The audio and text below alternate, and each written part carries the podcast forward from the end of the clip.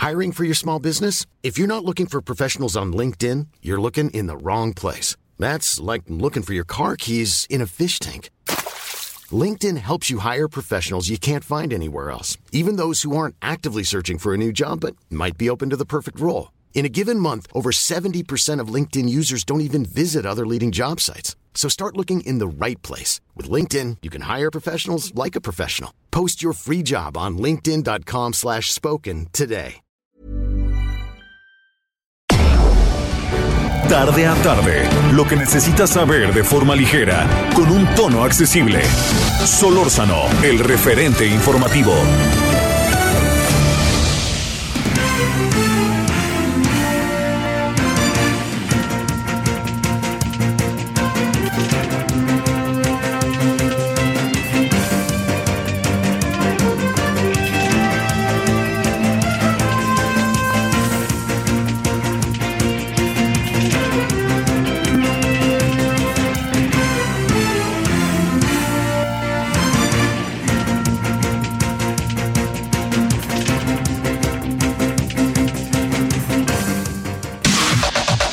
Información de último momento en el referente informativo. El gobierno de la Ciudad de México informó que debido a la baja significativa de casos y hospitalizaciones por coronavirus en la capital, se elimina la recomendación del uso de cubrebocas en espacios abiertos. Oliva López Arellano, secretaria de Salud Capitalina, detalló que la eliminación de la recomendación se determinó tras un acuerdo del Consejo de Salud y explicó que las personas pueden dejar de usarlo en lugares abiertos siempre y cuando no haya aglomeraciones y se mantenga la sana distancia. La jefa de gobierno de la Ciudad de México, Claudia Sheinbaum, hoy ofreció la última conferencia de prensa sobre el semáforo epidemiológico por coronavirus en la capital del país, que realizaba cada viernes desde mayo del 2020. La mandataria capitalina destacó que la Secretaría de Salud Federal envió los indicadores de semáforo para la Ciudad de México, los cuales por primera ocasión desde el inicio de la pandemia están en cero. Por tercera ocasión, Mariana Moguel solicitó al fiscal general de la República, Alejandro Hertz Manero, una audiencia privada para tratar el caso de su madre, la exsecretaria de Desarrollo Social Rosario Robles Berlanga, presa en el penal de Santa Marta, Catitla, por el caso de la estafa maestra. El juzgado primero de distrito en materia penal negó el amparo definitivo que buscó a Dalina Dávalos Martínez, esposa del exgobernador Jaime Rodríguez Calderón, el Bronco, quien se encuentra detenido en el penal de Apodaca desde hace dos semanas por presuntos delitos electorales. Estados Unidos anunció que rescindirá la orden de salud pública conocida como Título 42, impuesta por la pandemia de COVID-19 que expulsaba a los migrantes no autorizados que llegaban a las fronteras terrestres para frenar propagación del virus. La Cámara Baja de Estados Unidos aprobó hoy un proyecto de ley para despenalizar la marihuana a nivel federal, en un proceso histórico sobre la sustancia, el cual pretende traer justicia a las minorías afroamericanas e hispanas encarceladas de forma desproporcionada por la posesión de esta sustancia. La selección mexicana de fútbol conoció a los rivales que tendrá en el Mundial de Qatar 2022, el cual tendrá lugar del 21 de noviembre al 18 de diciembre. El Tri terminó en el grupo C con Argentina, Polonia y Arabia Saudita.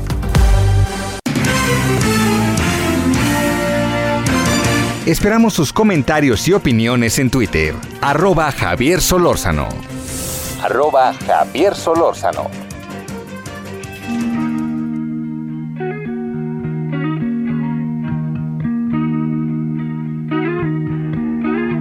A lazy rain am I. The skies refuse to cry. Cremation takes its piece of your supply. The night is dressed like noon. A sailor spoke too soon. And China's on the dark side of the moon. Hit me now.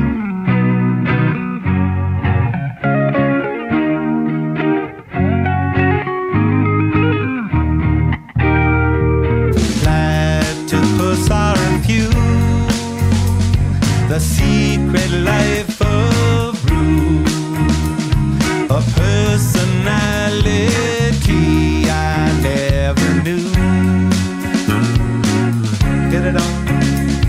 My Greta weighs a ton. The archer's on the run. And no Bueno, aquí andamos. Hoy le dejamos al muy famoso Red Hot Chili Peppers. Pero bueno, primero le agradezco que nos acompañe. Estamos en el día viernes y ya estamos en abril. Viernes primero de abril, en dos semanas, o una o dos, son las vacaciones. No, en una, en una. En, en 10 días. 15. Pero si el domingo 10, que es el de este domingo en 8, es el domingo de Ramos y es el día de la revocación. Bueno, estamos ya, a partir del 10 de abril empiezan las vacaciones. Bueno, eh, yo le quiero agradecer, como siempre, que nos acompañe, que tenga, hace mucho calor, mucho, mucho calor. Yo espero que lo ande pandeando como fuera, lo ande ahí liberando y le agradezco que nos acompañe. En nombre de todas y todos los que hacen posible la emisión, muy buenas tardes. Su servidor Javier Solorza, 98.5 de FM, Heraldo Radio. Bueno, a ver, ¿por dónde vamos el día de hoy? Hay este muchos asuntos. Uno, uno en el papel parece ser muy sensato.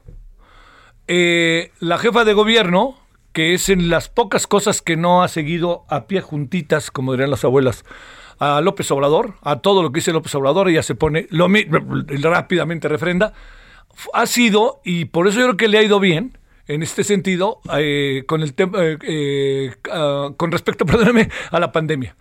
La pandemia le ha ayudado mucho a la forma en que en muchas cosas le ha salido lo científico a la señora Claudia Sheinbaum. Hoy se tomó una decisión, no es una decisión que tome ella, ¿no? La toma, quisiera pensar, eh, porque, este, pues simplemente porque hay decisiones que se tienen que tomar, ¿no? Eh, y hay que ver con base en qué se toman las decisiones. La decisión que se tomó es que a partir de ya, a partir de mañana o de lunes, no sé bien, a ver, espérame, Sí, a partir de ya, en los lugares públicos abiertos puede uno prescindir de el cubrebocas. Quiere decir que, a ver, aquí en donde estamos trabajando nosotros, aquí su servidor y todos los que trabajamos aquí en Heraldo Media Group, aquí adentro todos debemos de seguir trayendo el cubrebocas adentro de los en los lugares cerrados. Y se quita el cubrebocas cuando uno sale. Quiere decir que ya en la calle uno puede andar sin cubrebocas. ¿Cuánto nos va a durar esto? Ni la más pálida idea. Ni la más pálida idea. Pero es una decisión que tomó el gobierno de la ciudad y a mí me parece que es de las cosas que el gobierno de la ciudad ha hecho bien, insisto, porque es en las pocas cosas en que la señora Claudia Sheinbaum se ha mostrado autónoma e independiente para decidir y no ha decidido lo que dice el presidente. Que el INE no sirve, dice el presidente en la mañana, a la una, el INE no sirve. Oiga, que lo que pasa es que el INE son unos corruptos y que nos inhiben la libertad de expresión, a la una de la tarde, el INE es corrupto y nos inhibe la libertad de expresión. Es que la reforma eléctrica es lo mejor que le puede pasar a México y no se le debe de cambiar nada, a la una de la tarde, la reforma eléctrica. Bueno, ya lo que sabemos. Entonces, eso que puede ser un elemento muy favorable para la señora Sheinbaum en términos del señor López Obrador, tendrá que pasar un tiempo para ver qué, en qué queda esto, porque tendrá que tomar una distancia para hablar en términos, este, en, en términos políticos, ¿no? Este, lo tendrá que hacer si es que ella aspira en serio a ser la próxima presidenta del país. Yo creo que quien sea la o el candidato de Morena, sus posibilidades, digamos, si hiciéramos los apuestos en Las Vegas, le diría que anda sobre el 85% al menos de que sea Morena quien conserve el, este, el poder. El segundo asunto, eh, déjeme decirle que es, que, es, que es un poco como más de lo mismo, pero déjeme decirlo, hoy el presidente se quejó severamente en contra de los noticieros de radio. Fue así dijo que todos que parece que están en contra de él, etcétera. Yo yo la verdad que a mí no me mueve ese ese este espíritu digo, puedo hablar por mí, no puedo hablar por nadie más, ¿no? Pues yo soy yo, como dicen. Pero cuando le digo eso, lo que le quiero decir es que pasan muchas cosas alrededor de la información en donde uno de repente tiene opiniones y va viendo cosas en las cuales uno, el oficio periodístico, lo que lanza es plantear las críticas que uno ve. Las críticas que uno ve son las críticas y es la verdadera crítica. No, estas críticas que uno ve tienen que ver con la forma en que uno, con la información que tiene, se expresa, ¿no? Yo pensar que nosotros estamos como con un espíritu de atacar al presidente, la verdad que no. Yo lo que sí creo es, lo vuelvo a decir, yo voté por el presidente Andrés, por el candidato Andrés Manuel López Obrador, y yo creo que como ciudadano tengo el derecho a ejercer la crítica. Y con mayor razón porque mi candidato ganó. Entonces yo tengo derecho a decirle, señor, ¿se acuerda usted que dijo esto? Pues bueno, no lo está haciendo. Y yo no lo hago para, este, para denostarlo o desacreditarlo, pues lo que no pues él es el presidente y va a ser el presidente hasta el 30 de septiembre del año del 2024, para que venga alguien, ella o él, el primero de octubre. Entonces, yo creo que lo que está pasando es que los términos de la crítica se han vuelto profundamente susceptibles hacia todos lados. Es un asunto de aprendizaje. ¿eh? No crea que yo pienso que es que ahora hay más libertad que nunca. Sí, señores del gobierno, hay más libertad que nunca, pero esta es una libertad la cual ustedes han sido responsables a lo largo de la historia reciente de ser un factor importantísimo para, para que esto llegue. Pero también nosotros. O sea, aquí fue el presidente López Obrador, el presidente, cuando el, cuando el candidato López Obrador eh, fue, cuando fue, bueno, candidato y antes, bueno, yo la verdad no recuerdo medio de comunicación que no lo haya entrevistado. Luego se hizo cuate de Sabludovsky, ¿no? Cuando la sociedad tenía una impresión de Sabludovsky distinta de la que él tiene. Y en Gutiérrez Vivó lo sacaban. Y luego lo sacaban este, su, servidor. Ahí, por más que intentó muchas veces, no, él no quiso. Yo creo que cerca de 25 ocasiones no quiso, ¿eh? las tenemos contadas. Él habrá tenido sus motivos, pero estaban abiertos los micrófonos y no había celadas, ¿eh? A ver, que venga y ahorita le preguntamos todo lo contrario, todo era para que fluyera, fluyera, y que él, que era el personaje que a mí me simpatizaba, no es nuevo lo que estoy diciendo, pues pudiera tener dónde expresarse. Y a la fecha entiendo que él ha hecho del, diría Marshall McLuhan, él es el medio y él es el mensaje. O sea, él tiene el micrófono en las mañanas, y no solamente es que lo tenga de la manera en que lo tiene, es también lo que dice. Entonces, él lo ha logrado hacer una cosa sinceramente sensacional. Sensacional. No se puede perder de vista el gran valor que tiene. Pero lo que sí es que, digamos, pensar, es que todos los noticieros de radio están atacándonos. La verdad que, pues, híjole, le, le diría que no, no va mucho por ahí. Yo no encuentro que vaya por ahí. Yo lo que encuentro es que lo que sí va por ahí es que en estos términos en que ha ido creciendo la crítica, cada vez la crítica crece más, se abre más, porque todos estamos expuestos. El que expone se expone. Pero yo sí diría, no, no, no hay, eh, bueno, podría hablar por mí, pero no necesariamente, no me sentí aludido, ¿eh? pero este, lo, lo cuento, pero no, yo creo que hay muchas, muchas personas que lo que han encontrado en los noticieros de radio, televisión, algunos, pues sí, usted podrá señalarlos y decir, pues fulano, fulana, perengano, ¿no? Pero yo creo que en general también priva un, en muchos casos una, una tendencia a contar cómo se ven las cosas. Y para contar cómo se ven las cosas hay algo que es fundamental, tener elementos para hacerlo y debatirlo. A ver, yo le diría, con el asunto del tren Maya, el presidente ha defendido lo que se está haciendo. Y hemos escuchado a gente que no son pseudoambientalistas, son personas que llevan 40, 50 años trabajando en el medio ambiente, reconocidos a nivel mundial, nacional, y que muchas veces las organizaciones políticas en las cuales el, el licenciado López Obrador participó estaban a favor de lo que ellos decían e incluso le solicitaban opinión. Entonces, no, no, no creo que haya esta tendencia de estamos, este, yo diría que en algunos casos el presidente sabe muy bien que sí. O sea, a mí me queda muy claro quién está en, buscando la manera de agarrar al presidente fuera de la base diario, no cada, no cada semana, ¿eh? diario. También me consta quienes estaban cerca del presidente y ya no están y están manifestando una opinión crítica. sus razones tendrán. Pero también me queda claro que hay una prensa que plantea cosas y, da sus puntos de vista. Porque así como estamos hablando de esto, hay otra parte de que hay una prensa que se volvió López Obradorista y no acepta absolutamente nada. Y en eso andamos. Bueno, yo lo que sí insisto es, hagamos cada quien nuestros deberes con principios, hablemos por delante con la verdad, no es la, verdad como concepto colectivo, este, si vamos a decir que el presidente se equivocó, digamos en qué se equivocó, pero le, le aseguro, ¿eh?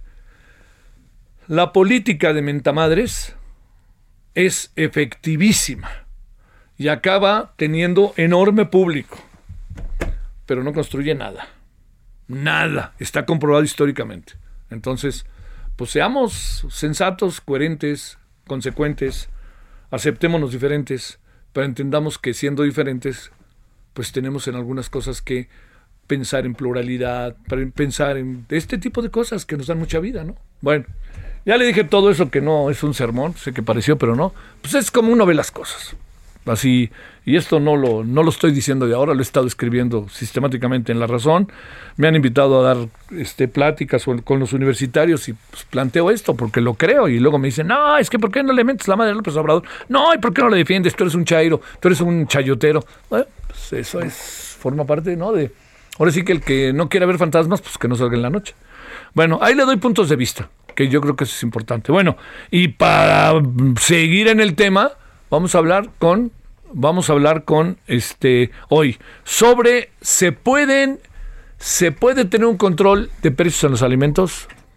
Pregunta. Segunda, se puede revertir el proceso de este, las, este, las escuelas de tiempo completo eh, y volver a lo que estábamos, que era bastante efectivo, o ya tenemos que seguirnos derecho más allá de lo que hayan dicho los jueces. Bueno, estos dos asuntos y los que tienen que ver con la... Hoy, no sé, hoy me han llegado tres encuestas muy buenas, ¿eh? Muy buenas sobre el presidente. En la que más mal le va, que póngalo en comillas, es 54.3. En la que mejor le va es en 69, casi 70. Y en la que queda la mitad en 64.5. O sea, siquiera hacemos un promedio ¿eh? de las tres. Y si ponemos un promedio de las tres, el presidente anda sobre los 64, 65 puntos de popularidad en este momento en el país, a pesar de todos los dimes y diretes y lo que pasa. Esas encuestas de que el presidente anda en 80%, no, no las creo, no las creo. Pero déjeme decirle, para gobernar con el 65% de popularidad después de tres años, a mí no me importa lo que hicieron otros, ¿eh? porque lo que hicieron otros se fue cayendo poco a poco. A mí lo que me importa es lo que está haciendo el actual presidente, y yo sí le debo decir, quiere decir que hay un amplio sector de la población que no va a cambiar su parecer por el presidente. El presidente no dudaría que termine el sexenio con 65 o de 60 a 65% de popularidad. Créame, no lo dudaría. Bueno, vámonos para hablar de eso. 17, 17 en Lora del Centro, día primero de abril, ya estamos en abril y estamos en el día viernes. Solórzano, el referente informativo.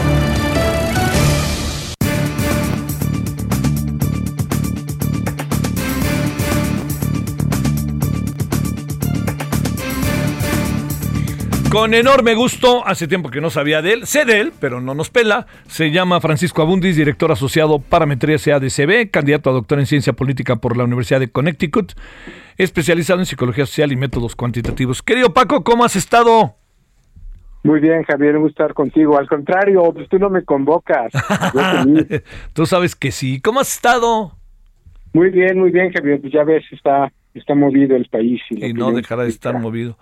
Este, yo siempre digo que yo no voy a hablar mal de nadie, no me gusta, no es mi estilo, pero me gustan tus, como que con las encuestas que tú haces, ahí en parametría hay, hay como una especie de justo medio, ¿no? Hay muchas variables, siempre lo, lo, lo he pensado déjame preguntarte, este, eh, están altísimos todavía los niveles del presidente de popularidad, ¿verdad? Sí, eh, yo, yo, yo creo que el tema no es el número, eh, digo, hay una parte de método, ¿no? De qué estamos midiendo, si es encuesta por internet o por telefónica o, o como Dios manda, hecha cara a cara en vivienda.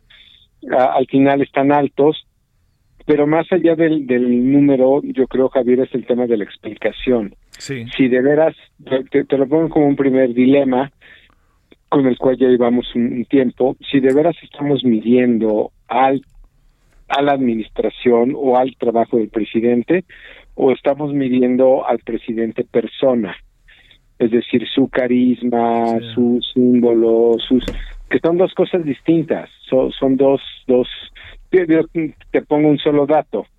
eh, entre él y su peor política pública, que puede ser inseguridad o lucha contra el narcotráfico, hay 40 puntos de distancia. Eh, entre él y su mejor política pública mm, debe haber unos 15. Entonces, ¿cómo explicas esa brecha? ¿Cómo explicas esa diferencia? Pues yo creo que tiene que ver buena parte con que no estamos evaluando el trabajo del presidente, lo estamos evaluando al presidente persona. Eso, eso es capital político, eso se puede transferir, eso tiene consecuencia electoral. Eh, ahí te diré que son las preguntas clave, ¿no? Porque finalmente, el, el digo, la, la aprobación presidencial es un número abstracto, ¿no? Alguien te podría pues cuestionar de manera muy ontológica y eso para qué sirve, con qué se come, qué haces con eso, ¿no? Al final de lo que se trata es de si eso en el extremo una tarde de elecciones te sirve para algo, te cambia una elección local, te digo y lo pongo, ¿no? Al, al final del camino va va a decidir el 24. Si lo que estamos viendo es que no estamos evaluando ni al gobierno, ni su política pública, ni sus acciones, sino a una persona en sí por su carisma, eh, porque algunos lo ven como un santón, no un santón de, las causas sociales o esto es mucho menos transferible, Javier, que otro tipo de poder o de aprobación. Pero yo creo que es en lo que tenemos que reflexionar, ya no tanto en el número, es que el número eh, digo, siento ponerlo así, pero hay una tendencia muy clara a que encuestas por teléfono, por internet, lo subestiman. No, no son, pues siento ponerlo así, pero a partir de malos números no te hace buen análisis. Pero sí, casi todas las de cara a cara en vivienda lo traemos más alto, pero yo ya no me pararía mucho en el número, si es este 60, 65, 70, cualquiera de esos números es dado todo lo que ha pasado, dado el desgaste de gobierno que ha habido, qué significa ese número. Y yo te diría que creo que cada vez tiene que ver más con el presidente, la figura persona y menos con su gobierno. Ya no estamos evaluando si está gobernando bien, mal, regular, o ya no estamos evaluando si eh, realmente está luchando contra la pobreza o contra la corrupción o eh, da la impresión que ya no estamos saltando todo eso y estamos diciendo, no, no, bueno, yo, yo estoy hablando del presidente, o sea, de la figura, del símbolo, ¿no? Oye, Paco, ese poder de popularidad, ese se ve difícil que se herede, ¿no? Exacto. No, bueno, en general eh, te, te, diría que así ha pasado, así pasa en gobiernos locales, municipales, pero históricamente yo te haría la pregunta, ¿quién fue el último presidente que dejó a su sucesor? Que él lo haya seleccionado, que haya dicho, este es mi este candidato. Pues, yo creo que estamos hablando de un proceso que pasó hace tal vez unos 50 años. Sí, por lo menos. Sí, no, bueno, 40 años. Yo te diría, eh, quizá Echeverría con López Portillo, ya ves cómo acabaron. Y, pero de López Portillo para acá no creo que haya sido exactamente yo dejé al que quería. De la Madrid fue un accidente en el sentido económico, ¿no? Exactamente. Oye, oye a ver, para cerrar en este eh, una reflexión sobre, para cerrar si se puede en breve, Paco, sobre la revocación de mandato en términos de qué, qué presumes, qué pronosticas. Mm, yo creo que eh, Morena o digamos lo que en Sudamérica se conoce como el oficialismo o va, a haber una convocatoria muy amplia de movilización. Eh, yo creo que Morena va a ganar de manera abrumadora, 80%, mm, ¿no? 70% si me voy bajo, si no es que 85 más alto. El cuestionamiento va a ser la participación. Eh, si te lo pongo de manera mecánica, el, el INE está poniendo solo una tercera parte de sus casillas, si llegó a 53% en el en el 2021 con 20 elecciones para perdón, 2000 elecciones para alcaldes, 15 para gobernadores. La participación no puede ser la misma, entonces yo, yo creo que va a ganar con una amplia eh, ventaja la continuidad del presidente. Yo creo que el cuestionamiento va a ser la participación. ¿Lanzas un pronóstico de cuánto puede este participar? ¿Qué te calculas? Pues yo creo que será alrededor del 15%. Sí, que es muy bajo, ¿no? Sí, Sí. sí, digamos el de la el- la posibilidad la consulta sobre el juicio expresidente llegó a 8 9%. Yo pensaría que este es más alto que comparado con el 53% del Sale. 2021, nada que ver, ¿no? Paco, te mando como siempre un gran, gran saludo. Ya no te veo en la tele en la mañana, pero bueno, te mando un gran saludo. Sale. Un abrazote, Javier. Para ti, Igual muchas, muchas. extraña. Gracias, igual es recíproco, lo sabes. Sale. Bueno, vamos a la pausa. Estamos en viernes. ¿Ya escuchó usted? Buenas cifras para pensarle, ¿no? Vamos y volvemos. El referente informativo regresa luego de una pausa. Estamos de regreso con el referente informativo. Hey, I'm Ryan Reynolds. Recently, I asked Mint Mobile's legal team if big wireless companies are allowed to raise prices due to inflation. They said yes. And then when I asked if raising prices technically violates those onerous two year contracts, they said, What the f are you talking about, you insane Hollywood ass? So to recap, we're cutting the price of Mint Unlimited from $30 a month to just $15 a month. Give it a try at mintmobile.com slash switch. $45 upfront for three months plus taxes and fees. Promo rate for new customers for limited time. Unlimited more than 40 gigabytes per month. Slows. Full terms at mintmobile.com.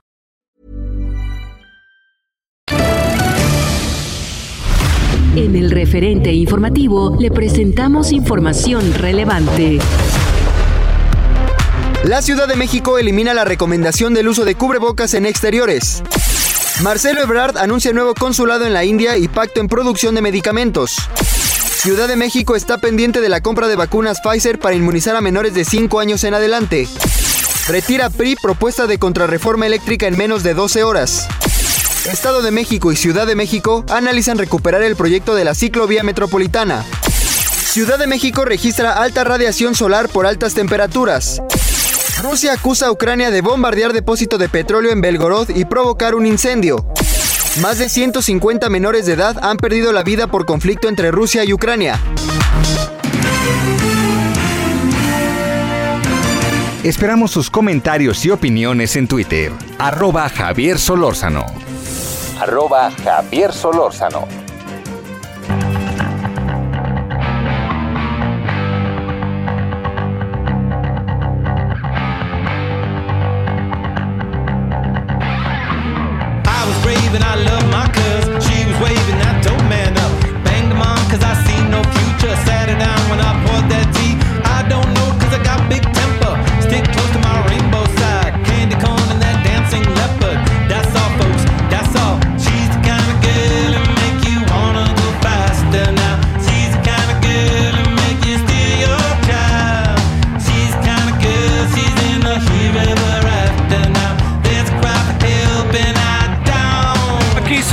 Con los Red Hot Chili Peppers Here Ever After. Eh, ¿A qué se debe? Han presentado su nuevo álbum titulado Unlimited Love, Amor Ilimitado, después de seis años de espera. Ahí está el Red Hot Chili Peppers. Bueno, le cuento, a ver, algo de, algo de, mantengamos la música, algo de, de este, de lo que hay en las redes. Eh, Sansu, gracias, te mando un saludo, muchos saludos. Saúl Rabiela, hago, a- ahora sí, acuso recibo, ¿eh? No creas que no. Eh, y había otro por ahí que me parecía importante. Este, sí, acuso reciba uno, ¿no? Este, porque uno de repente le hacen críticas o hacen críticas donde uno trabaja, pues, pues claro que está bien, lo que está más que bien. Por cierto, fíjese que hoy la señora, la queridísima señora, este, em, Irene Levy, estoy buscándolo, ¿eh? para que lo sepa usted, confirmó lo que ella, bueno, perdón, ratificó lo que ella había dicho, lo que ella había escrito hace algunas semanas. Y esto es ni más ni menos que, ahora le digo, que resulta que eh, hay movimientos en, en, eh, en Radio Centro, que es importante verlos. A ver, resulta que eh, Radio Centro, el grupo de Radio Centro anuncia el cambio de estrategia para la octava 8.1 de televisión abierta, donde su programación se modifica a un contenido de, entretenimiento al 100%. Quiere decir que todos los programas de noticias que se transmitían en la octava dejan de transmitirse. Dicho de otra manera, eh, el Camino Digital GRC transmitirá en exclusiva los programas del octágono y en contexto en sus plataformas digitales.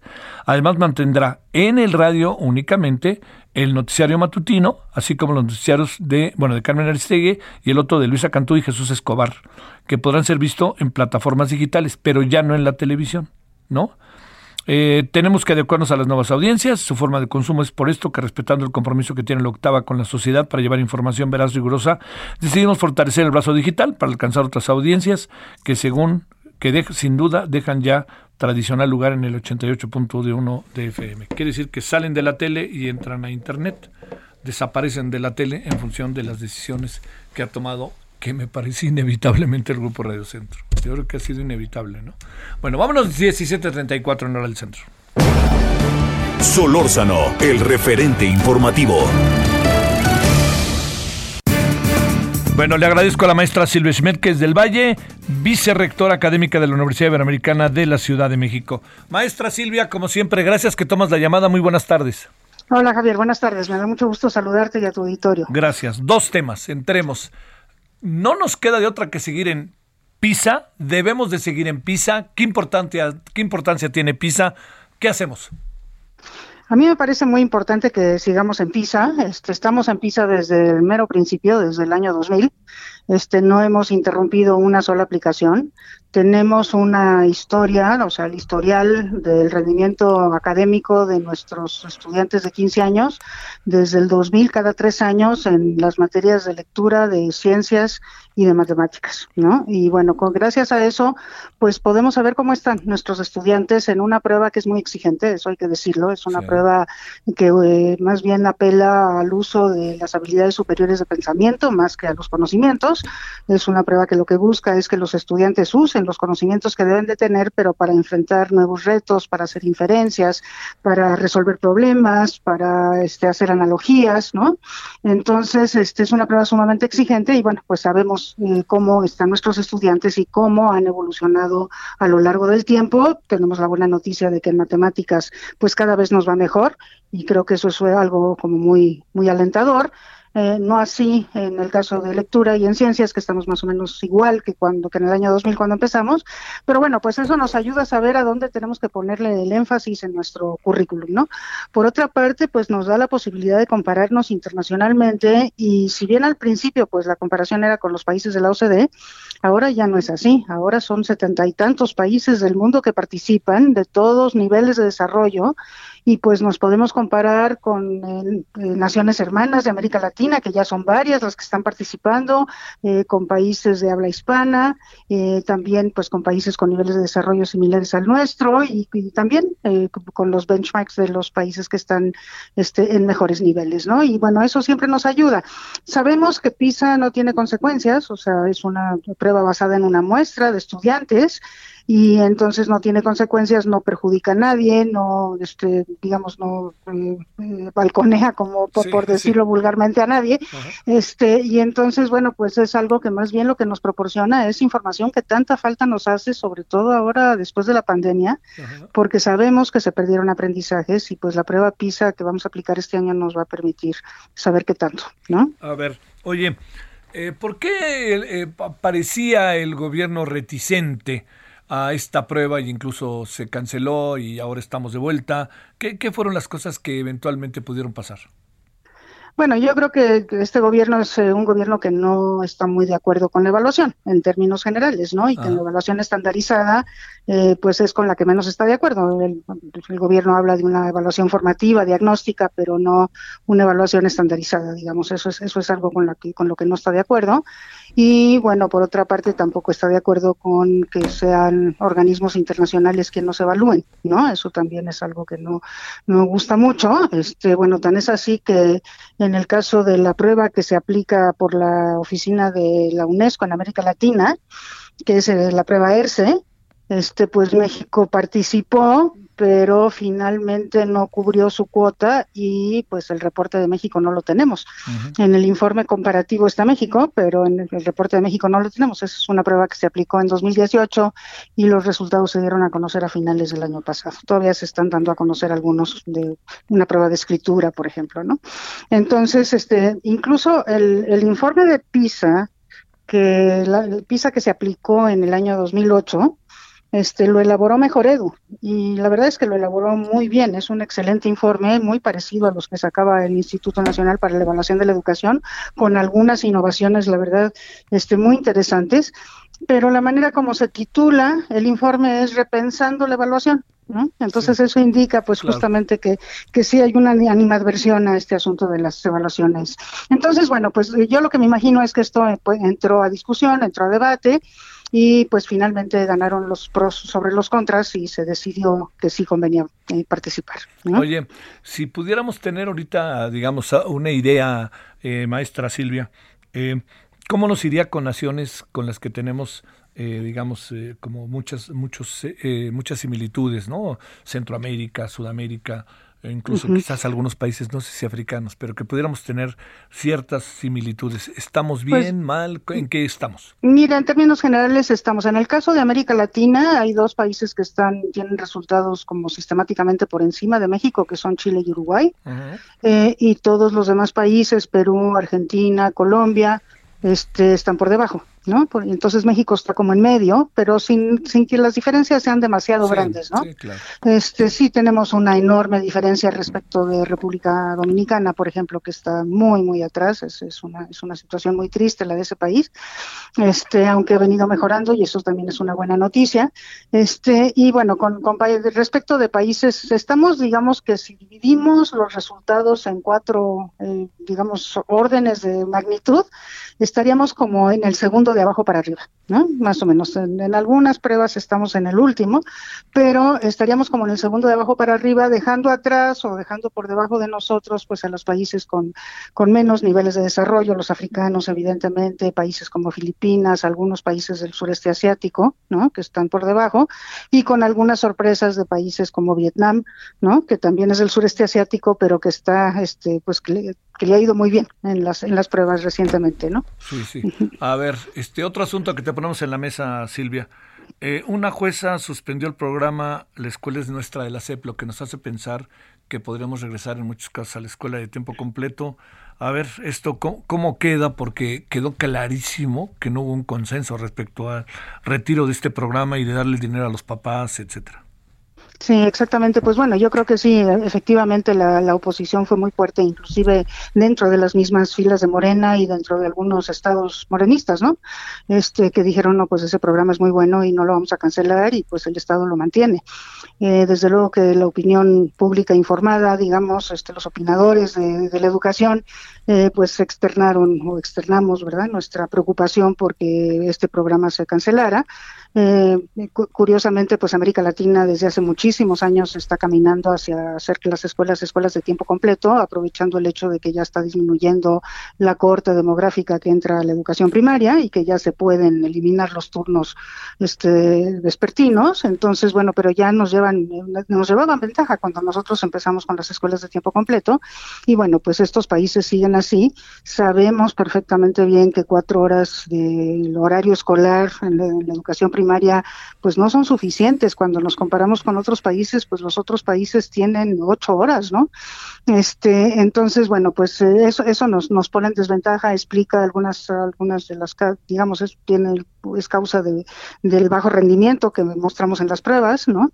Entonces, y bueno, por otro lado, lo más importante es que estas escuelas de tiempo completo, pues le permiten a los estudiantes eh, tomar alimentos dentro de la escuela y bueno, estas escuelas empezaron trabajando justamente en las, en las zonas más necesitadas este y bueno, pues cancelarlo es, un, es una especie de contradicción con los principios de este gobierno, ¿no? Que habla de primero los pobres, porque justamente beneficiaba más a los que más lo necesitaban, al revés de lo que suele suceder con los programas, ¿no?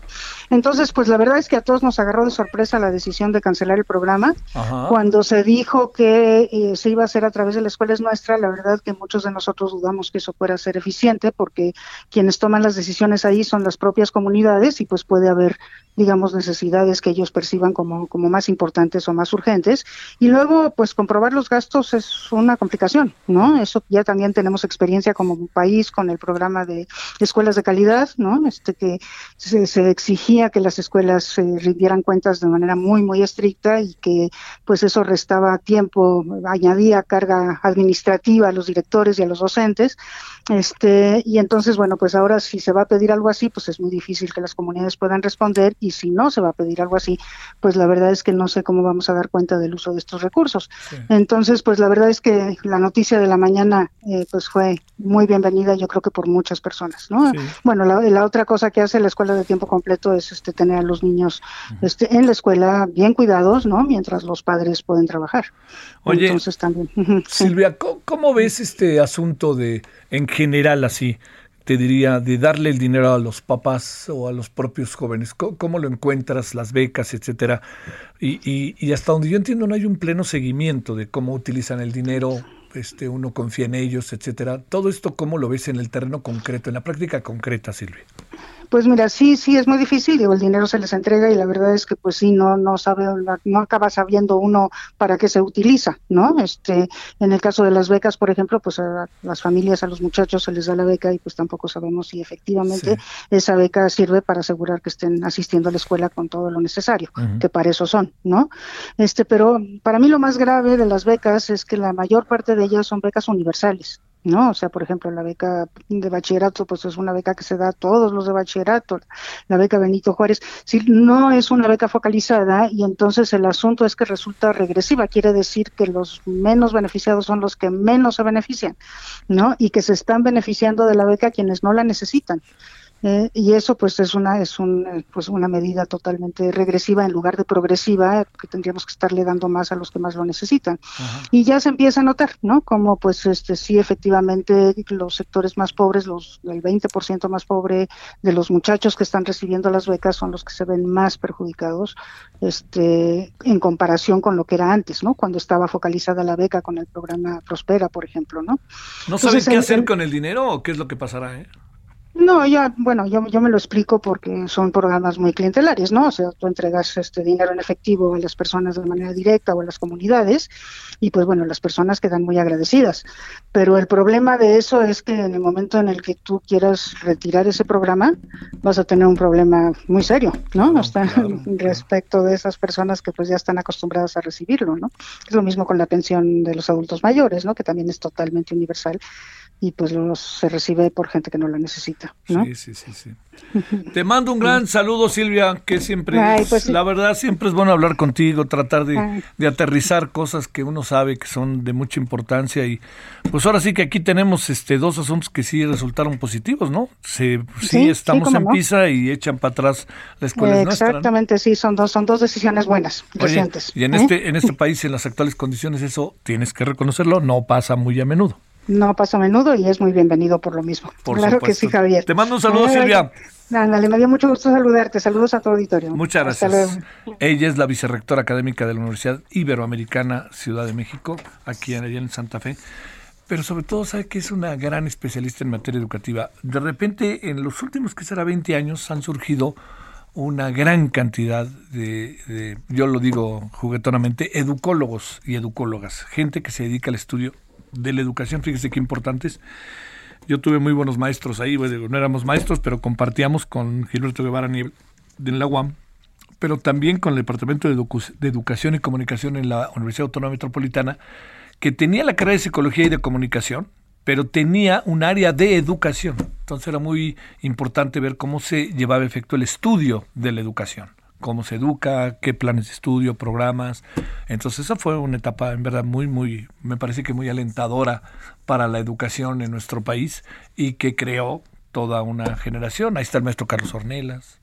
En la UNAM tienen un instituto de investigaciones educativas formidable. Entonces, digo, la gente sabe, la gente se, prepara para decir, a ver, hagan esto, que es lo que más nos conviene a todos para el bien de las mayorías, ¿no? 1747 en hora del centro. Solórzano, el referente informativo.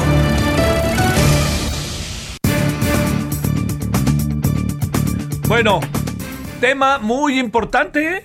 ¿Usted cree que se pueda o no tener el control de precios en alimentos? José Luis de la Cruz Gallegos, director del Instituto para la Educación Industrial y el Crecimiento Económico AC, con usted y con nosotros. Querido José Luis, muy buenas tardes, ¿cómo estás? Muy buenas tardes, muy bien, gracias por la invitación. Bueno, a ver, este te diría, ¿Si hay un control de precios en materia de gasolinas? ¿Sí o no? En, en realidad lo que hay es un subsidio para poder eh, enfrentar el mayor incremento que hay a nivel internacional, pero evidentemente que los límites de esta estrategia pues están planteados por la propias, las propias finanzas públicas. En tanto no se rebase cierto umbral, pues se podrá hablar de que el mecanismo puede funcionar, aunque con un costo recaudatorio para el propio gobierno federal. Entonces, hay, eh, en realidad, hay eh, un, subsidio, es decir, el gobierno está metiendo dinero para tratar que esto no eh, afecte al consumidor final. Sí, o sea, no es tan cierto.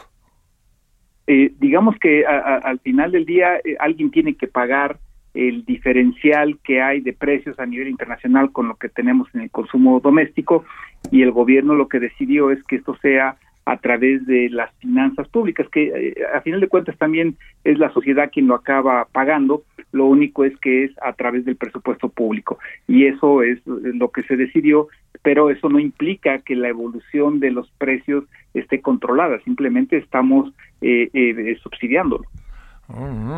El presidente dijo que le podía, que no va a quitar los precios para que entre los paisanos y que le podrá decir a Biden cómo hacerle. Eh, eh, yo creo que eh, algo que se puede perder de vista en ese sentido es de que en Estados Unidos sí se sabe que los precios pueden fluctuar al alza y a la baja, también hay que decirlo, dependiendo del precio internacional del petróleo y de sus derivados. Entonces, en Estados Unidos, de alguna forma, están eh, eh, de alguna han visto esta este fenómeno en otros momentos del tiempo. Y ellos prefieren eh, lo que acaba de anunciar el presidente Biden prefieren aumentar la oferta de petróleo es decir utilizar sus reservas estratégicas para que esto provoque una disminución en el, en el precio del petróleo antes que utilizar las finanzas públicas como mecanismo de control de precios porque ellos saben que esta última opción tiene un costo de, generar una burbuja inflacionaria y desequilibrios en la economía que pueden acarrear eh, eh, eh, costos mayores en el mediano plazo. A ver, puede haber, para cerrar en breve, control de precios de alimentos o no. No en el sentido de, lo que se ha hecho con las gasolinas. En el caso de alimentos, el gobierno no mete dinero, no hay un, un impuesto al cual recurrir para subsidiar esos alimentos de, de, forma tan inmediata como en el caso de las gasolinas y eh, propiamente ahí eh, si, se si se aplica ese control de precios el costo lo acabaría pagando el agricultor, el distribuidor, el vendedor final y evidentemente entonces sería un costo que tendría que pagar básicamente el sector privado. Uy, uy, uy. Entonces, la idea del presidente está difícil instrumentarla, ¿no? Mira, esto ya lo vivimos en la década de los 80, recuerdas el caso, por ejemplo, del azúcar, eh, eh, que eh, había mecanismos, había escasez. El problema de, de los mecanismos de control de precios por decreto es que normalmente generan eso, escasez, porque no hay incentivos para que los productores lleven estos bienes al mercado y que entonces lo que lo que acaba pasando es que la población es la que sufre no solo precios altos, sino la ausencia de los alimentos básicos y evidentemente que eso es la experiencia que ha ocurrido no nada más en México, sino en varios lugares del mundo. Entonces está difícil porque además ya el propio gobierno ha anunciado que el crecimiento va a ser mucho menor del que originalmente pensó, ¿no? Y este nos podemos divertir con el dólar, pero vamos allá de ello.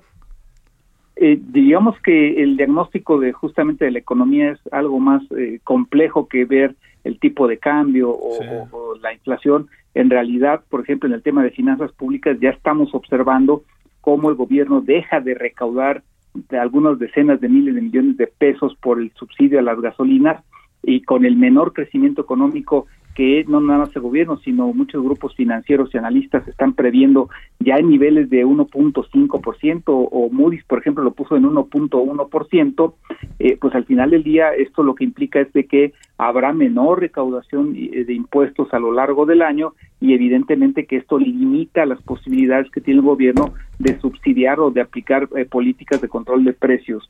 Híjole, híjole. Oye, por último, este están complicadas las cosas, ¿verdad? Para decirlo claro.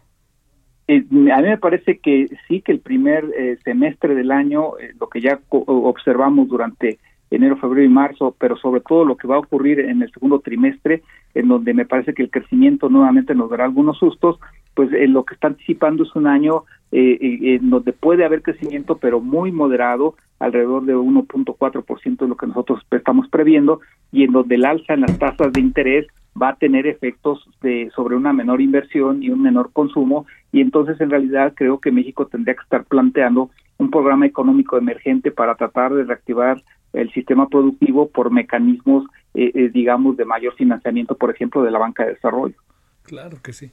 Bueno, híjole, José Luis, este, y no vienen, bueno, este, también ahora con la reforma eléctrica, como que Estados Unidos no deja de poner el dedo en el renglón, ¿no?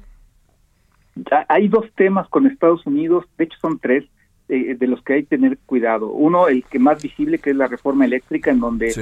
en el Congreso de Estados Unidos y la visita de John Kerry básicamente es por ese tema, Dos. no les está gustando lo las implicaciones que puede tener para sus empresas.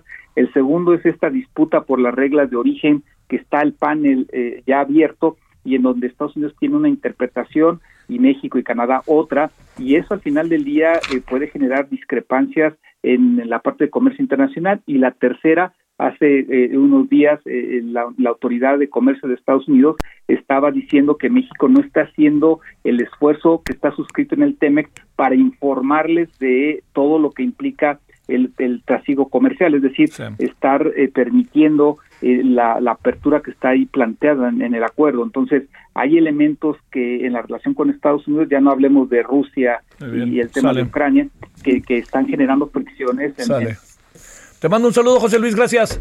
Hasta luego. Hasta la noche. Hasta aquí, Solórzano, el referente informativo.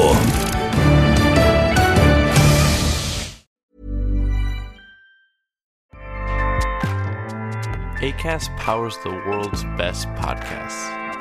Here's a show that we recommend. The Real Housewives is a guilty pleasure for most, but if you're looking to not feel guilty about that pleasure, tune in to Everything Iconic with me, Danny Pellegrino, where I break down all the messy moments and behind the scenes antics of Bravo's popular franchise. And on Everything Iconic, I also interview celebrity guests like Kelly Ripa, Kiki Palmer, Drew Barrymore, Cameron Diaz, and more about their guilty pleasures, their past work, and so much more. So if you're pop culture obsessed and find yourself watching way too much reality TV like me, tune in to Everything Iconic with Danny Pellegrino wherever you listen to podcasts. ACAST helps creators launch, grow, and monetize their podcasts everywhere. ACAST.com.